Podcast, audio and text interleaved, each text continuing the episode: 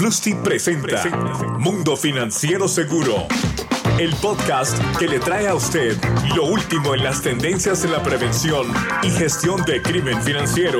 Mundo Financiero Seguro, entrevistas con líderes de opinión y expertos que compartirán valiosa información sobre lo nuevo en la industria financiera. ¿Qué tal? ¿Cómo están? Amigos, como siempre es un gusto que nos acompañen en un nuevo podcast. Gracias por acompañarnos. Hoy comenzamos dándole la más cordial bienvenida a nuestros invitados. Voy a comenzar con Juan Miguel de Cid Gómez, que es doctor en Ciencias Económicas y Empresariales y catedrático de la Escuela Universitaria de Economía Financiera y Contabilidad de la Universidad de Granada, de España. Es coordinador de diversos proyectos de innovación docente y director del curso de experto en investigación financiera y recuperación de activos de la Escuela Internacional de Posgrado, Fundación General de la Universidad de Granada. Ha participado también como experto en la elaboración del Manual Europeo de Investigación Financiera dentro del proyecto European Union Delivering Excellence in Financial Investigation, cuyo objetivo es orientar a los investigadores financieros sobre las distintas técnicas de blanqueo de capitales la localización de activos producto del delito y las pruebas necesarias para actuar eficazmente contra los delitos económicos. Desde España, Juan Miguel, muchísimas gracias por acompañarnos. Ilian Vasco, VP de Producto en Mercadeo de Plus T, ingeniero informático con máster en Mercadeo Digital y Gestión Comercial, certificado por FIBA, FIU, y se desempeña como VP de Producto y Mercadeo de Plus T. Cuenta con más de 12 años de experiencia en el sector financiero. Ha sido conferencista internacional y ha liderado diferentes procesos de prevención de lavado de activos y consultoría en más de 12 países de Latinoamérica. Fungió como director de monitoreo y reportes UIAF de Banco de Occidente, director SARLAF y riesgos, y así como oficial de cumplimiento en Banco de Occidente Colombia y Occidental Bank Barbados. También otro invitado de la casa, Raúl Castellanos, gerente de producto de cumplimiento PLD FT de Plusti, gerente de producto de cumplimiento en Plusti, experto certificado por FIBA como asociado a la prevención de lavado de activos y gestión de FATCA, con más de 20 años de experiencia en la administración de software para instituciones financieras. Ha participado en diversos países en la definición de estrategias para la automatización de controles relacionados con gobierno corporativo, gestión de riesgo operacional, prevención de lavado de activos, prevención de fraude y control interno. Además, ha participado activamente en Europa con proyectos relacionados con 4AMLD y PSD2, presentación de fraude en banca digital y ciberseguridad. A todos gracias por acompañarnos. Vamos a comenzar y arrancamos hablando cómo la tecnología y la crisis sanitaria tienen el poder de fortalecer tanto a los negocios legítimos como a los criminales. Los cambios de comportamiento y las nuevas formas de transaccionar, de hacer negocios que hemos visto desarrollarse en este último año, obligan a las instituciones financieras y a los reguladores a ajustar su forma de operar. Las regulaciones tratan de mantenerse a la delantera del crimen financiero y esto resulta en mayor carga y presión normativa sobre las instituciones financieras. Los nuevos desarrollos tecnológicos y los nuevos comportamientos inevitablemente resultarán en nuevos puntos de entrada para la colocación de los fondos, mientras facilitan a los criminales enmascarar la procedencia de estos y su identidad. Es importante para las instituciones financieras tomar ventaja de todas las herramientas a su alcance para no sacrificar su eficiencia, su continuidad ni la satisfacción de sus clientes. La lucha por la transparencia en el sistema financiero mundial continúa y es claro que la innovación y la colaboración serán factores determinantes. Juan Miguel, ¿cómo ves el panorama de prevención de lavado de activos para este 2021? Y con esta pregunta te agradezco una vez más y te doy la más cordial bienvenida a este podcast. Bueno, muchas gracias y, encantado de estar, de estar aquí. Bueno, realmente es un, es un panorama complicado y un poco la continuación de lo que hemos vivido en, en el año pasado. Y, no hay que olvidar el entorno de la pandemia, que, está condicionando mucho pues, pues todo, todo este panorama. ¿no? Eh, hay más fraude financiero, tenemos más estafas, hay más tráfico de medicamentos falsificados, también se ha intensificado la oferta de, inversiones fraudulentas, esquemas eh, piramidales tipo Ponzi. Y también hay fraudes asociados a las ayudas financieras que, están siendo aprobadas por los gobiernos ¿no? para, para, ayudar a, empresas. El tema de la corrupción, siempre también presente. Hay, hay un repunte de, este tipo de delitos asociados con, la corrupción. ¿Por qué? Porque los estados están destinando una gran, cantidad de dinero a, a este tipo de, de, compras, ¿no? de insumos, por parte del sector salud. Y, eso, y esas compras se hacen sin licitaciones, ¿no? Y, ya estamos viendo pues, los resultados de todo esto. Hay un, lema que se suele decir y es que en una crisis no hay tiempo para, para la burocracia, ¿no? Luego realmente es un panorama difícil. La, la, la, población también tiene necesidades, ¿no? Y todo esto hace que también se, intensifique el uso del sector informal, ¿no? Casas de empeño, prestamistas, el uso también y abuso de, entidades sin fines de lucro que están recaudando fondos. Y como digo, un, panorama realmente, realmente complicado, ¿no? También los recursos humanos destinados a, tareas de cumplimiento pues, se han visto disminuidos. Y todo esto hace, que tengamos que, cumplir unas mayores exigencias, ¿no? Hay que, hay que identificar estas nuevas tendencias, las nuevas tipologías, hay que fomentar también el uso de, la identidad digital, fortalecer el enfoque basado, basado en el riesgo, reforzar estos procesos de, debida diligencia y sobre todo, pues eh, muy interesante el que, el que tengamos también un fortalecimiento de estos programas de transparencia y ética empresarial. Es fundamental todo esto para evitar que este dinero que, el crimen organizado tiene ahora eh, en abundancia, pues pueda penetrar en sectores. ¿no? Pensemos que muchos sectores de la economía están en problemas y es fácil que el dinero procedente del crimen pueda, pueda penetrar. Muchísimas gracias, Juan Miguel. Bueno, en este nuevo podcast Mundo Financiero Seguro de Plus Team, bueno, también otro de invitado de la casa, Ilian, ¿tú qué puedes añadir a este panorama de prevención de lavado de activos para este 2021 que ya mencionaba algunos puntos, Juan Miguel? Bienvenido desde Colombia, Ilian. Gracias, eh, Juan José, Juan Miguel y Raúl toda la mesa de trabajo, buenos días.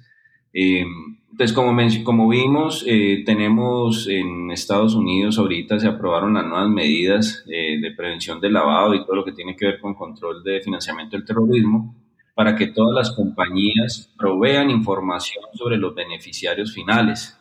Con esta, digamos que con esta oficialización que, que viene de, de, la acta del 2020, lo que puede llamarse la MLAC, eh, y que rige ahorita en enero del 2021, pues varias disposiciones ya se pusieron en marcha. Entonces hay un registro nacional de, beneficiarios finales a, cargo de la FinCEN.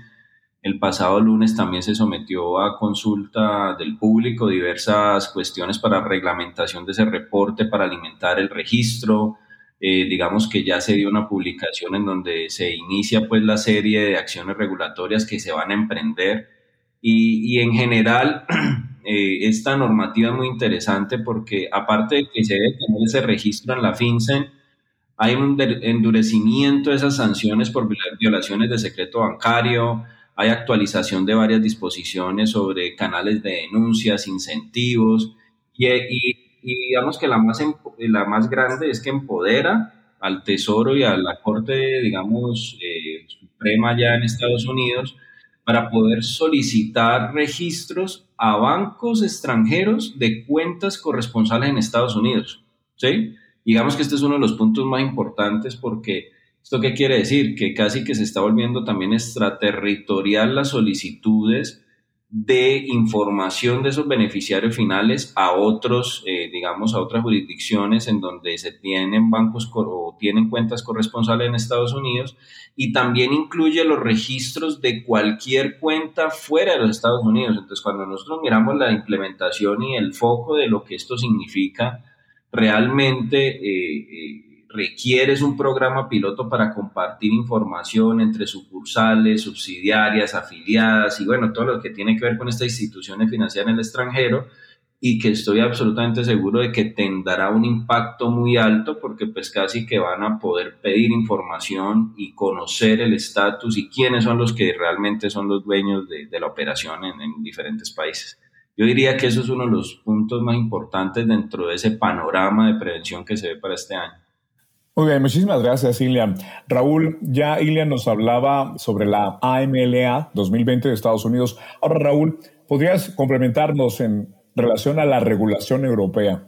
¿Hay similitudes con la AMLA de Estados Unidos? Hola, buenos días, eh, Juan José. Una bienvenida a Juan Miguel del CID que nos acompaña en este foro. Ilian, compañeros.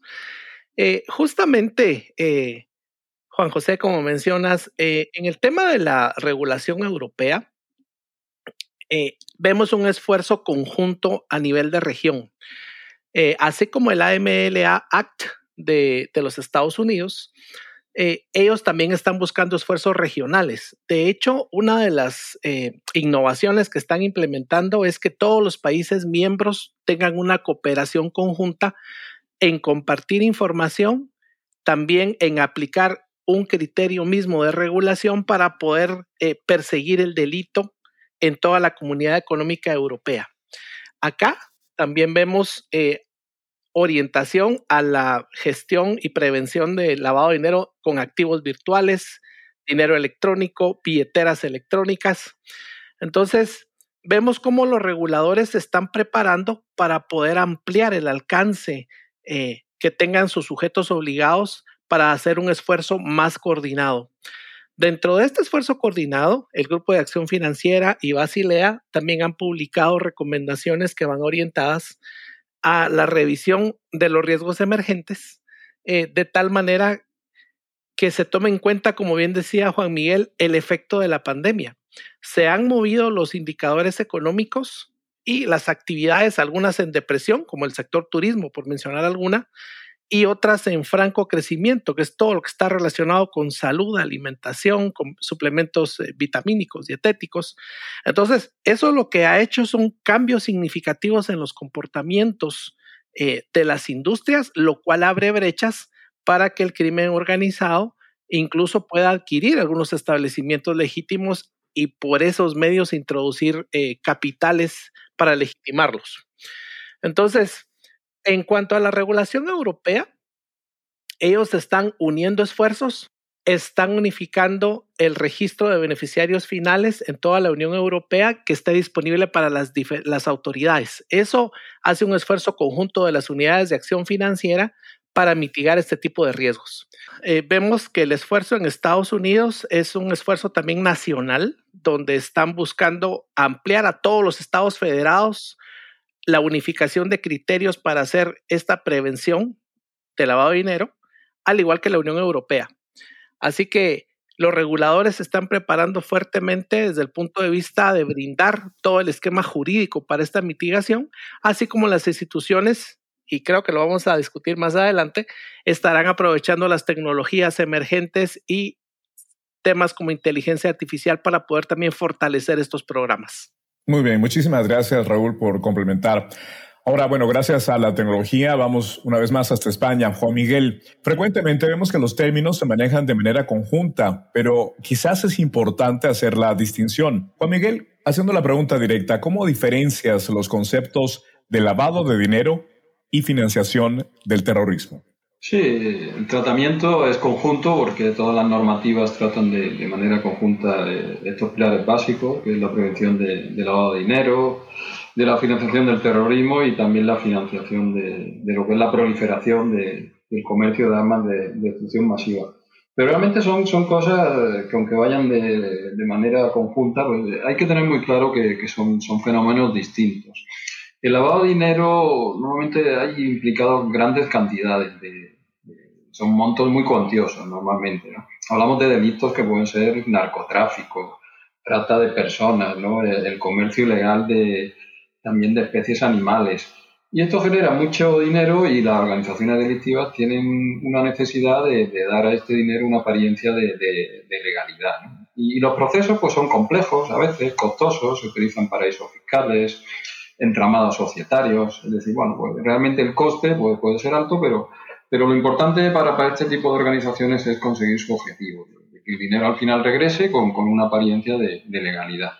Si hablamos de, de, financiación del terrorismo, el objetivo es, es otro. ¿no? El terrorismo no, no, tiene los mismos objetivos que el crimen organizado. El crimen organizado puede tener un objetivo puramente económico, Pero aquí el objetivo de los terroristas es infundir el terror a la población, imponer su forma de, pensamiento, su, su, forma de, ver la sociedad, ¿no? Y, esto, pues realmente supone que, ellos lo que quieren es gastar dinero, eh, transferirlo de una forma rápida y este dinero puede ir para financiar a una organización terrorista o también puede ir para cometer un, atentado terrorista. Entonces realmente son fenómenos distintos, a veces confluyen también porque hay organizaciones como algunos cárteles del narcotráfico en México que ya están siendo considerados también como organizaciones terroristas ¿no? por parte del, gobierno de Estados Unidos.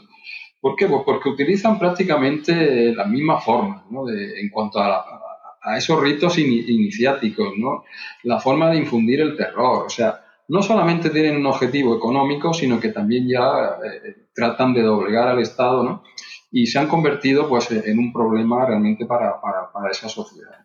Gracias, Juan Miguel. Ahora, Ilian, y vamos contigo hasta Colombia. Desde tu experiencia, ¿cómo mueven fondos y cómo, cómo los ofuscan? Estamos hablando del de, cómo, Ilian. Gracias, Juan. Eh, sí, muy interesante lo que mencionaba de la, de la diferencia. Eh, porque si hay una, hay, aun cuando son muy parecidos, hay una diferencia entre estos dos, pero digamos que en principio pienso que esto depende de las regiones que tienen sus características particulares. Yo partiría de la diferencia esta misma que mencionaba Juan Miguel, y es que la financiación del terrorismo puede tener una financiación mixta. ¿Qué quiere decir esto? Pues que sea con recursos lícitos e ilícitos.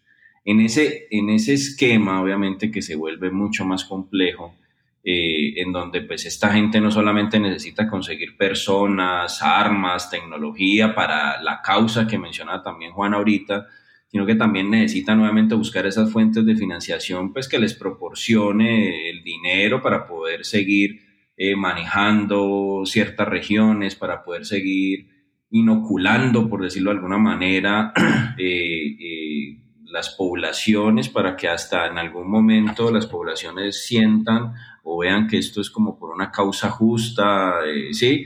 Entonces, eh, esto no, esto no, esto no se mueve solo. Yo pienso que esto es un negocio costoso aun cuando algunos, digamos, y he visto varios estudios que dicen que realmente el terrorismo no es tan costoso y que una bomba se puede poner con, no sé, 10 eh, mil euros, por ejemplo, sí, han hecho análisis y todo, pero realmente el llegar ahí, el, el, mantener toda una organización, yo sí considero que es algo muy costoso. Entonces, eh, este punto siento yo que es uno de los menos estudiados por, por diferentes especialistas en la materia, siento que es un punto muy interesante.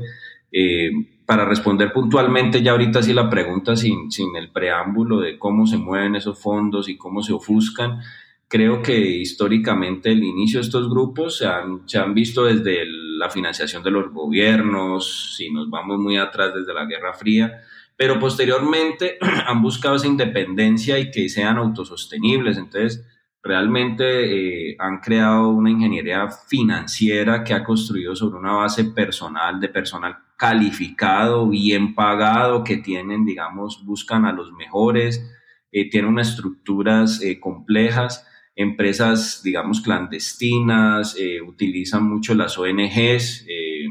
he visto en algunos casos, especialmente en financiación del Estado Islámico, algunas capturas de personas muy jóvenes, de menos de 30 años, que han sido, digamos, patrocinadores de, de, modelos, eh, de diferentes modelos, de ONGs, para poder apoyar estas causas. Eh, digamos que hay algunos objetivos, estas ONGs también que utilizan, tienen diferentes objetivos sociales, eh, construcción de escuelas, apoyos de ciertas regiones, y la gente que está aportando, que es la gente de la parte privada, digamos que los, de la fuente de origen lícito, la gente no sabe realmente a qué está aportando, o sea, realmente mucha de esta gente piensa que está aportando a una noble causa, pero realmente se hay una desviación de esos dineros y entonces ellos ignoran que esa contribución puede ser una causa terrorista. Ya también hemos visto algunas organizaciones que han recogido donaciones por la web a través de una página, tarjeta de crédito, digamos, y, simplemente done. Eh, ahorita, obviamente, con todo el auge de los criptoactivos, pues obviamente se han dado casos en donde el Estado Islámico y, demás, eh, ha tenido estructuras desde Estados Unidos y diferentes sitios de Europa en donde a través de criptoactivos mueven los dineros. Y digamos que ahorita, para el caso de nuestra región, digamos, Suramérica y Centroamérica, pues realmente estos grupos eh, terroristas se dedican al narcotráfico y la política, ¿sí? Algunos de los, de los grandes narcotraficantes eh, decían en, en un comunicado que hasta la política era más rentable que el mismo narcotráfico. Entonces, digamos que yo cerraría con, como con ese esquema en tu pregunta. Muy bien, muchísimas gracias, Cilian. Es claro para nuestra audiencia que el sistema financiero juega un rol fundamental en las actividades de los criminales para que estos puedan captar los fondos, así como también hacer uso de estos. Esta es la razón por la que son un actor vital para la prevención. Juan Miguel, ¿Cuáles son tus recomendaciones en los mecanismos de detección a utilizar para prevenir el lavado de activos y la financiación del terrorismo? Sí, ya Ilian hizo, hizo un, buen repaso de, la forma en que se mueve el dinero. Es eh, muy importante conocer estas tipologías. Eh, en materia de prevención necesitamos saber cuáles son las tendencias, cuáles son las tipologías a través de las cuales se está lavando el dinero cómo se está financiando el terrorismo. Y como también decía Ilia, esto tiene mucho que ver con la región. O sea, no es lo mismo el terrorismo que tenemos, por ejemplo, en Europa y, en algunos sitios, como puede ser pues, la presencia del Estado Islámico, que, tenía pues la intención de construir un Estado en territorios como, como Siria o Irak. Digo, no es lo mismo ese, ese terrorismo, no es lo mismo el cómo tenemos que, que ver la forma en que se financia, ¿no? De, algunas organizaciones que están presentes en, América Latina, como puede ser Hezbollah. Y centrándonos sobre todo en América Latina, yo, yo diría que, bueno, ahí el papel que tienen estas organizaciones puede ser también muy centrado en la recaudación. O sea, hay individuos que pertenecen a, la comunidad árabe y son realmente personas que, que andan haciendo como unas giras, recaudando fondos como, como se ha dicho, pues muchos donantes pueden entregar dinero de buena fe, pero al final el dinero mm, se transfiere, se puede utilizar el sistema financiero formal y el dinero puede, parar, puede ir a parar a, países como el Líbano, ¿no? donde bueno, pues se puede utilizar para cometer atentados contra, contra intereses de Israel, por ejemplo. Luego realmente tenemos que ver muy bien eh, pues cómo se está eh, comportando el terrorismo en la región de Latinoamérica y eso nos lleva también a plantearnos la estrategia para detectarlo. O sea, a veces la percepción de riesgo que se puede tener en Latinoamérica con respecto a esto es, baja. muchas personas piensan, bueno, aquí no tenemos problemas de terrorismo, no nos vamos a ver afectados por este fenómeno. Pero sí que hay que tener claro eso, ¿no? que se puede estar recabando fondos o también puede haber una importante conexión entre narcotráfico, como se ha demostrado. Eh, organizaciones narcotraficantes también tienen entre sus miembros a, a simpatizantes de, organizaciones terroristas, como puede ser Hezbollah, y también se, se, ha demostrado que se están financiando con, con, el narcotráfico.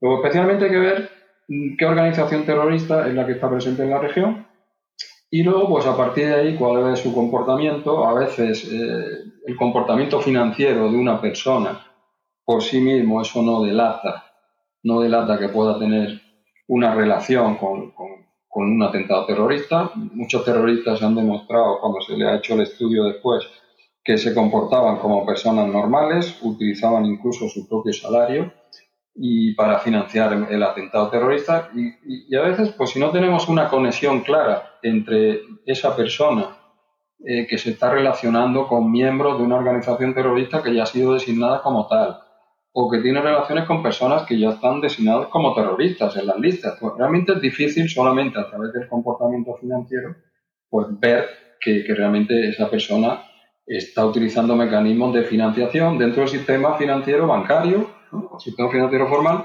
porque también puede que se utilicen, como se ha dicho, pues organizaciones benéficas para mover los fondos.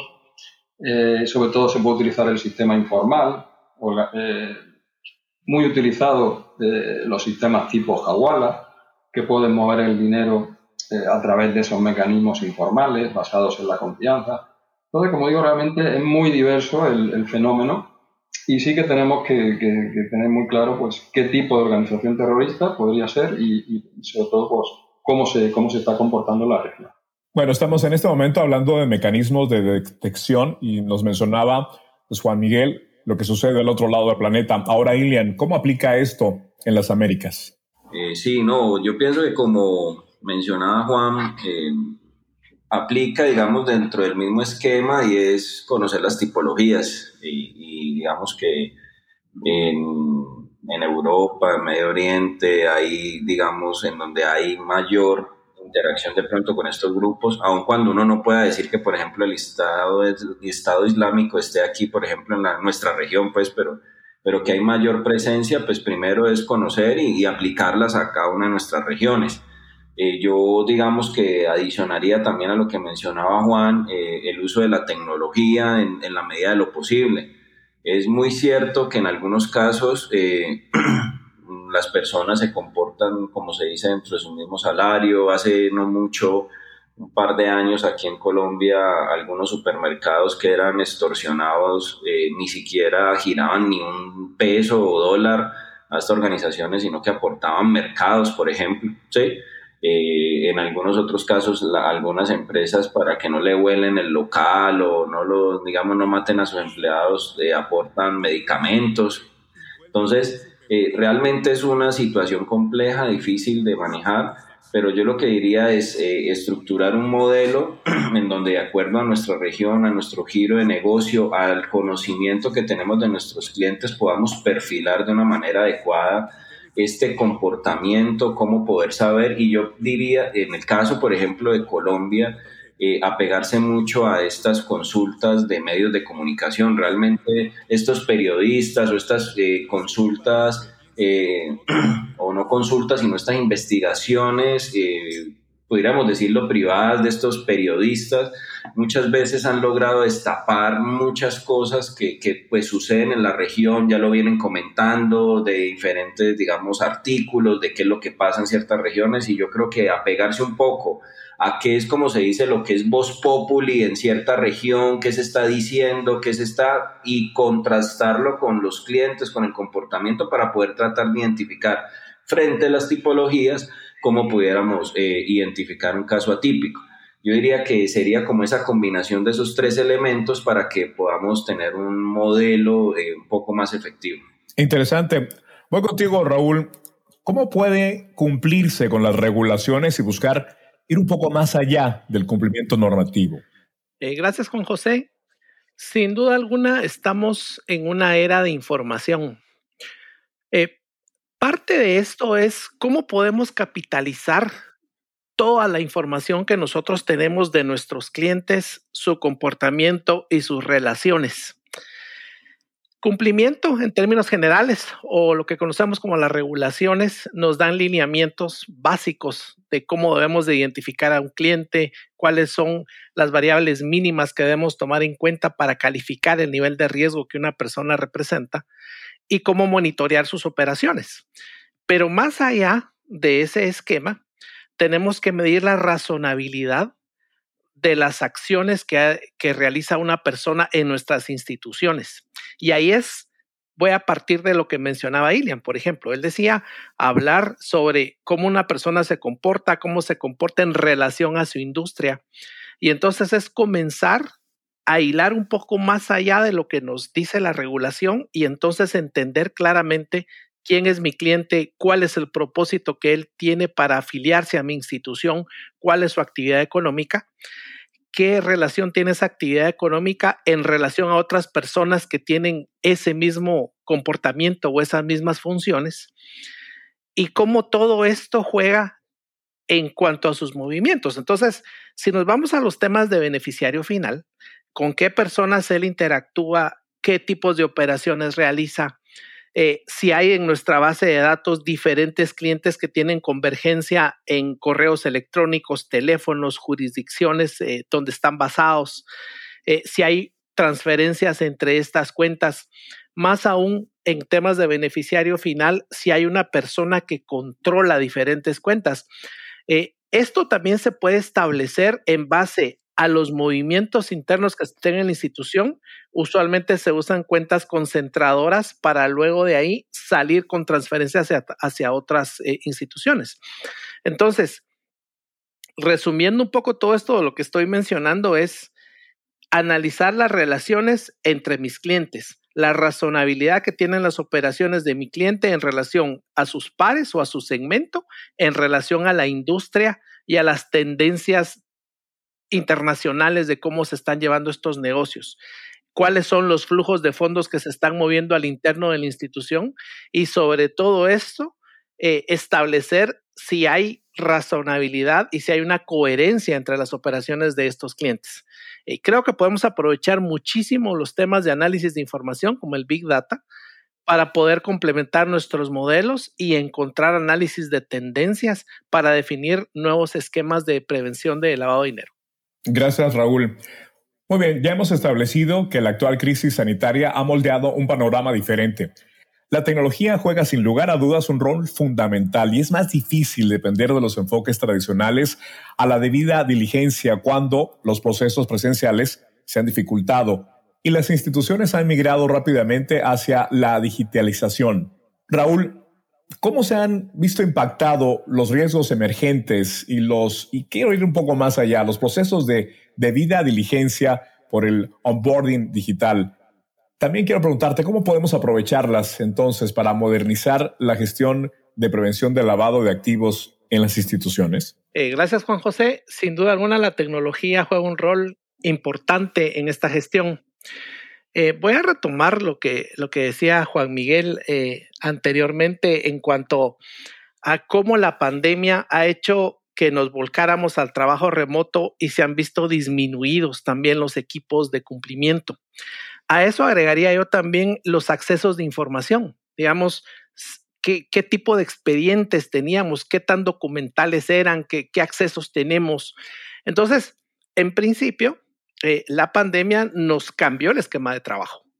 Nos, nos, hizo movernos a áreas más vulnerables como, como los, nuestros hogares, porque allí usualmente no teníamos todas las medidas de ciberseguridad para poder eh, trabajar de manera adecuada. Y también, como decíamos, eh, muchas instituciones financieras recortaron personal en diferentes departamentos, incluyendo cumplimiento.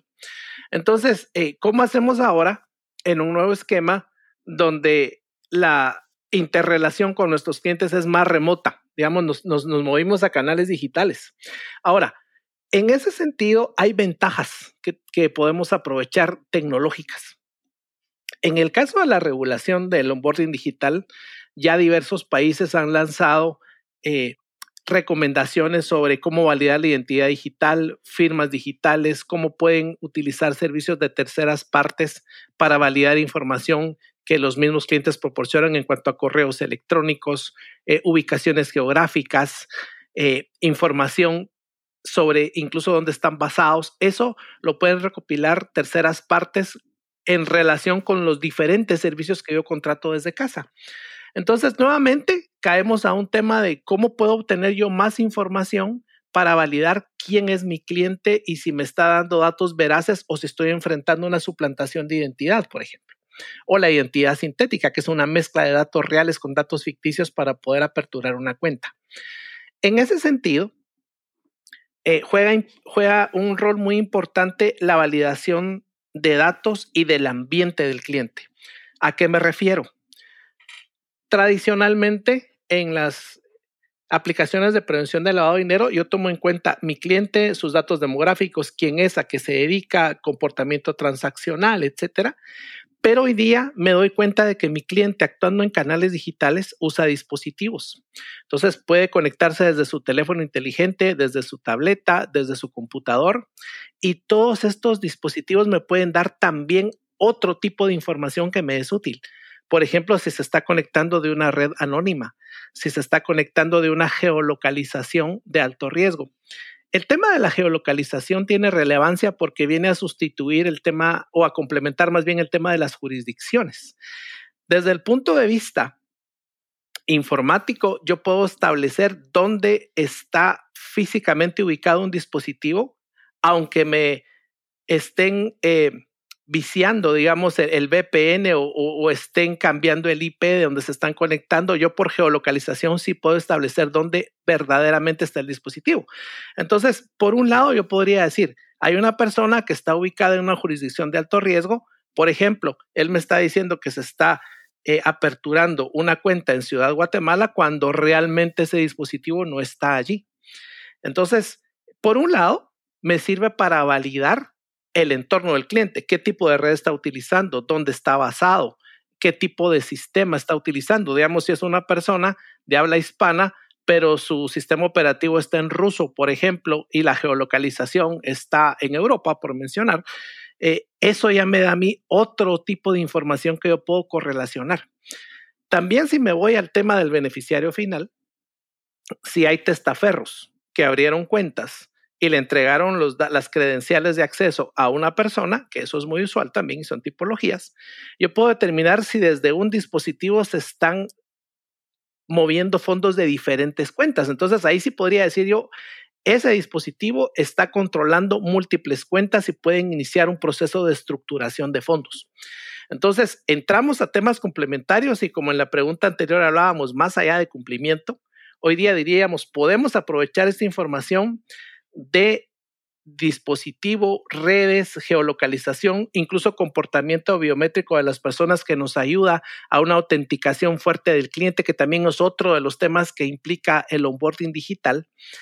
Y entonces nos encontramos hoy día en un panorama donde ya mi perfil del cliente puede evolucionar a una serie de información de todo su entorno, dónde está basado, qué utiliza, cómo opera. Y eso me sirve para poder determinar en qué momento estoy enfrentando un riesgo. Los riesgos emergentes que salieron a raíz de la pandemia, pues obviamente tienen mucho que ver con el tema de desplazamiento hacia nuestros hogares o lugares de confinamiento, cambios importantes en las zonas de influencia de, movimiento de operaciones, pero todo esto enmarcado en lo que la tecnología nos brinda, nos puede ayudar muchísimo para poder determinar cuándo hay una, una, operación sospechosa y en qué momento se pudiera convertir en una tipología eh, de blanqueo de capitales. Tomando como base la respuesta de Raúl, vamos una vez más hasta, hasta Colombia con Ilian para preguntarte, Ilian, ¿qué papel desempeña en este caso la inteligencia artificial y los procesos robotizados en los modelos de detección, específicamente o especialmente en el uso de nuevas tecnologías, por ejemplo, y métodos de pago o transacciones con criptomonedas.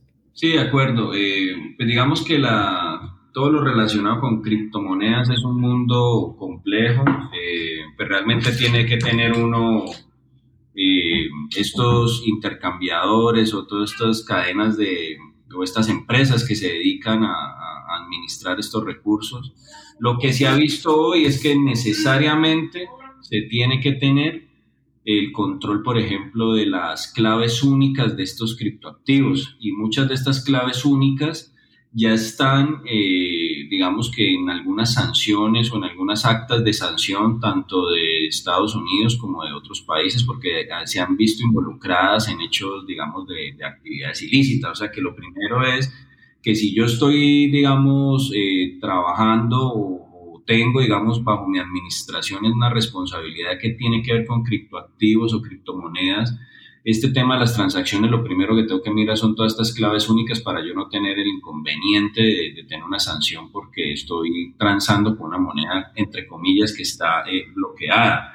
Obviamente, lo que ya para irnos a la parte de la inteligencia artificial y robótica, eh, pues desde la parte de inteligencia artificial, se ha visto, digamos, eh, unos modelos de aprendizaje, tanto supervisados y no supervisados, y en lo que es en prevención de lavado, eh, se tiene una, una, técnica de inteligencia artificial o un modelo de inteligencia artificial que es, digamos, que se puede utilizar para poder, digamos, hacer una segmentación particular de los clientes en grupos homogéneos, pero heterogéneos entre sí, y poder inferir algún caso de, lavado frente a ese comportamiento, en donde se escoge pues obviamente el algoritmo, hay diferentes algoritmos, eh, nosotros particularmente utilizamos el K-Prototype, que es un algoritmo muy especializado porque permite utilizar variables eh, numéricas y mixtas o alfanuméricas nos permite, digamos, dentro de ese modelo de, de,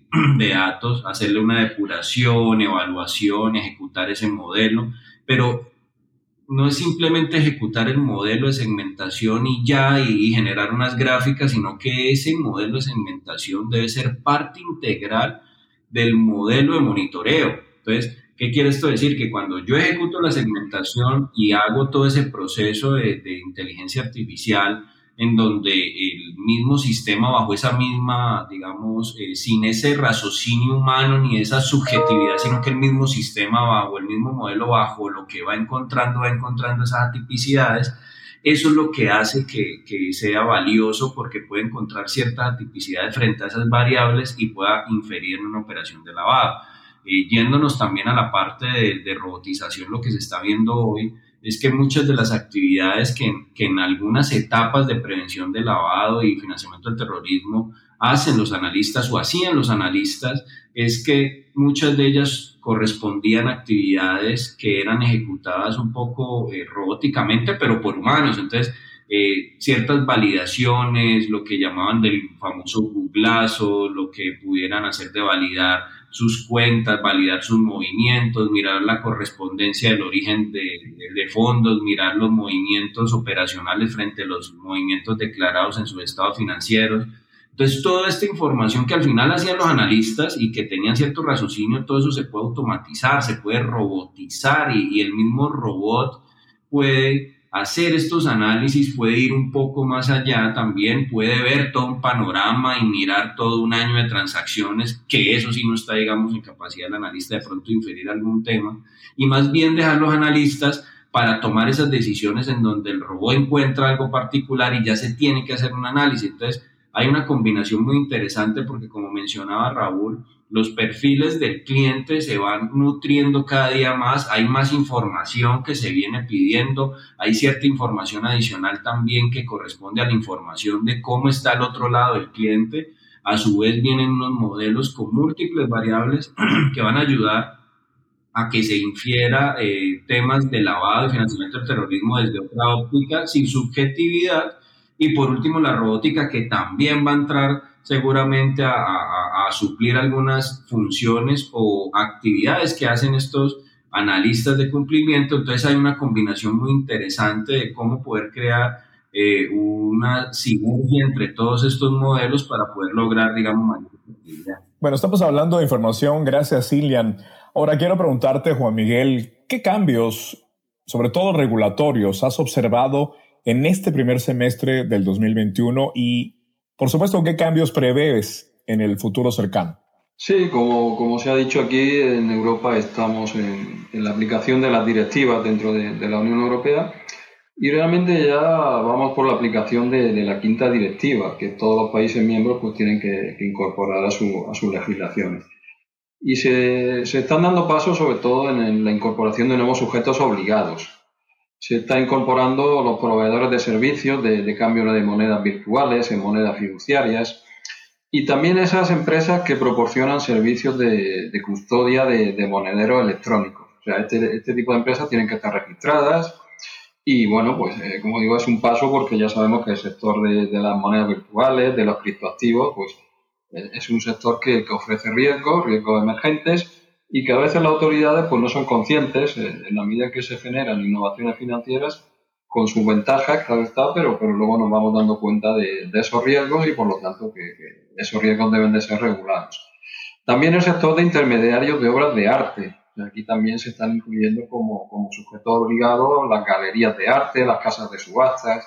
bueno, sabemos que el sector del arte es un sector proclive para que se pueda invertir dinero y siempre buscando eh, el anonimato.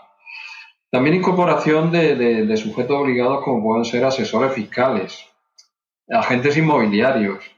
Ya conocemos de sobra que, es un clásico el sector inmobiliario pues para, lavar dinero procedente de la corrupción. Y aquí en España tenemos em, auténticos problemas con esto, ¿no? O sea, está fluyendo dinero procedente de, distintos países de, Latinoamérica y que se están comprando auténticos bloques enteros de edificios para después restaurarlos en los barrios más lujosos de, Madrid. Y esto se está haciendo a través de fondos de capital, ¿no? Que muchas veces no sabemos quién está detrás de, ese dinero. Otro paso importante, el registro de titulares reales aquí en España tenemos ya esto implantado en el registro mercantil, sería el sitio para, para, para esto, ¿no? Y se obliga a las sociedades, a las empresas que remiten forma societaria que presenten anualmente en el registro mercantil, junto con las cuentas anuales, pues tienen que presentar una declaración acerca de, de quién es el titular el titular real. ¿no? O sea que esto es un, es un avance muy importante que se está dando ya pues, en todos sitios el de conocer quién es esa persona física, quién es el titular real de, esa empresa, quién es que realmente la controla. E incluso, pues, que los sujetos obligados no puedan realizar ningún tipo de operaciones cuando no se conoce quién es cuál es la estructura de propiedad, o sea, quién tiene el control de, esa empresa. Entonces, en ese caso, pues, no se puede eh, tener como cliente a, esa empresa, ¿no? Si, si, no podemos conocer quiénes son realmente los, los propietarios. ¿no? Todo esto son pasos, pasos importantes. Yo diría también eh, un aspecto siempre vigente ¿no? E-, es el tema de, los centros financieros offshore, ¿no? lo, que llamamos paraísos fiscales. Y ahí pues también se está intensificando la, presión. Se están creando listas aquí dentro de la Unión Europea de esos países que no cumplen con, con las medidas mínimas de transparencia financiera y ahí pues siempre podemos dar un paso más, ¿no? Es decir, que, bueno, pues establecer algún tipo de sanción, ¿no? E incluso prohibir el que se puedan establecer filiales, sucursales o, oficinas de representación de, los sujetos obligados pues de, esos países, ¿no? Y bueno, pues realmente esto supone pues que una presión permanente sobre esos países, sobre esos territorios que no tienen una legislación adecuada pues para perseguir este tipo de delitos relacionados con el lavado de dinero o para porque bien acogen pues de una forma bastante, bueno, pues sin, presentarme mucho problema, dinero procedente de, la evasión fiscal de, otros países. Entonces yo creo que esto siempre es una asignatura pendiente, ¿no? Y a ver si ya pues mm, se avanza de una manera clara ¿no? en, el, en, el, ámbito internacional, eh, sobre todo pues en sancionar a este tipo de territorios que no cumplen mínimamente con, con la transparencia financiera. Acelere sus procesos de cumplimiento y obtenga visibilidad para conocer a las personas con quienes está tratando con Monitor Plus ACRM, una plataforma inteligente que integra técnicas de Machine Learning y conocimiento experto en el monitoreo y análisis transaccional para la prevención y control del lavado de activos y financiamiento del terrorismo agilice a su institución y gestione riesgos de cumplimiento con bajos niveles de falsos positivos y alta precisión que permitirán a su equipo de expertos enfocarse en los casos de mayor importancia. Muy bien, estamos llegando prácticamente al final de este podcast Mundo Financiero Seguro de Plus T. Pero antes de concluir esta transmisión, por supuesto, tenemos que llegar a las conclusiones y recomendaciones, así que voy a pedirle tanto a Juan Miguel como a Raúl que compartan con nosotros recomendaciones para este año 2021 en relación al tema que desarrollamos en esta ocasión. Este podcast nos ha brindado información sumamente importante que debemos de tomar en cuenta. De tal forma que yo anoté 10 conclusiones las cuales les comparto a continuación. Número 1. La pandemia ha creado diferentes brechas de oportunidad para el crimen organizado. Esto lo han podido aprovechar tanto para perpetrar fraudes como para dar paso a actividades de enriquecimiento ilícito. Número 2. Dada la emergencia, los gobiernos se han declarado en estado de calamidad, abriendo la posibilidad de realizar compras directas, tanto para insumos médicos, vacunas y otros recursos necesarios para mitigar esta situación. Todo esto ha derivado en hechos de corrupción donde se han sobrevaluado las compras, permitiendo el enriquecimiento ilícito de diferentes funcionarios públicos. Número 3. Según informa la Interpol, múltiples bandas de crimen organizado han usurpado correos empresariales haciéndose pasar por casas farmacéuticas o laboratorios. Esto les ha permitido defraudar tanto a empresas privadas como a gobierno. Usualmente lo que hacen es presentar cotizaciones falsas, requerir anticipos, de tal manera que reciben fondos los cuales comienzan de manera inmediata un ciclo de estructuración de fondos y de lavado de dinero. Número 4. El confinamiento y las medidas de bioseguridad han impulsado el mayor uso de canales digitales, en los cuales se han podido materializar delitos como usurpación de identidad, el uso de la identidad sintética y asimismo ha crecido las tipologías de ciberlavado. Número 5.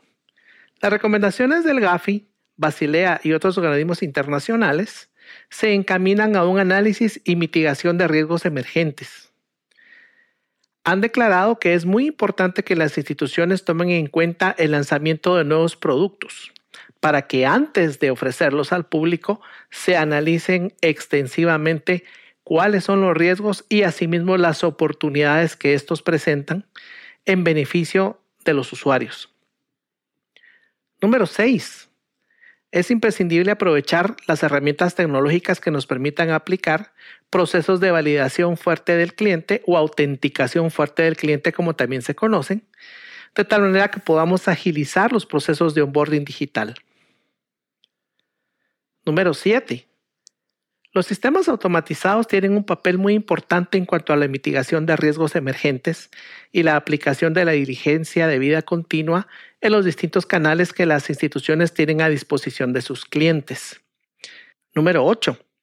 Se deben actualizar los procedimientos de diligencia de vida de acuerdo con los equipos de trabajo, que ahora funcionan principalmente remotos y entonces se debe brindar los recursos necesarios para que puedan continuar con el cumplimiento de sus funciones. Esto ha derivado en la coordinación de equipos multidisciplinarios de trabajo que puedan trabajar como unidades pequeñas que puedan tomar decisiones y avanzar en los procesos de diligencia de vida. Número 9. Los cambios en cuanto al comportamiento del cliente y el uso de canales digitales vinieron para quedarse y ahora forman parte del nuevo normal.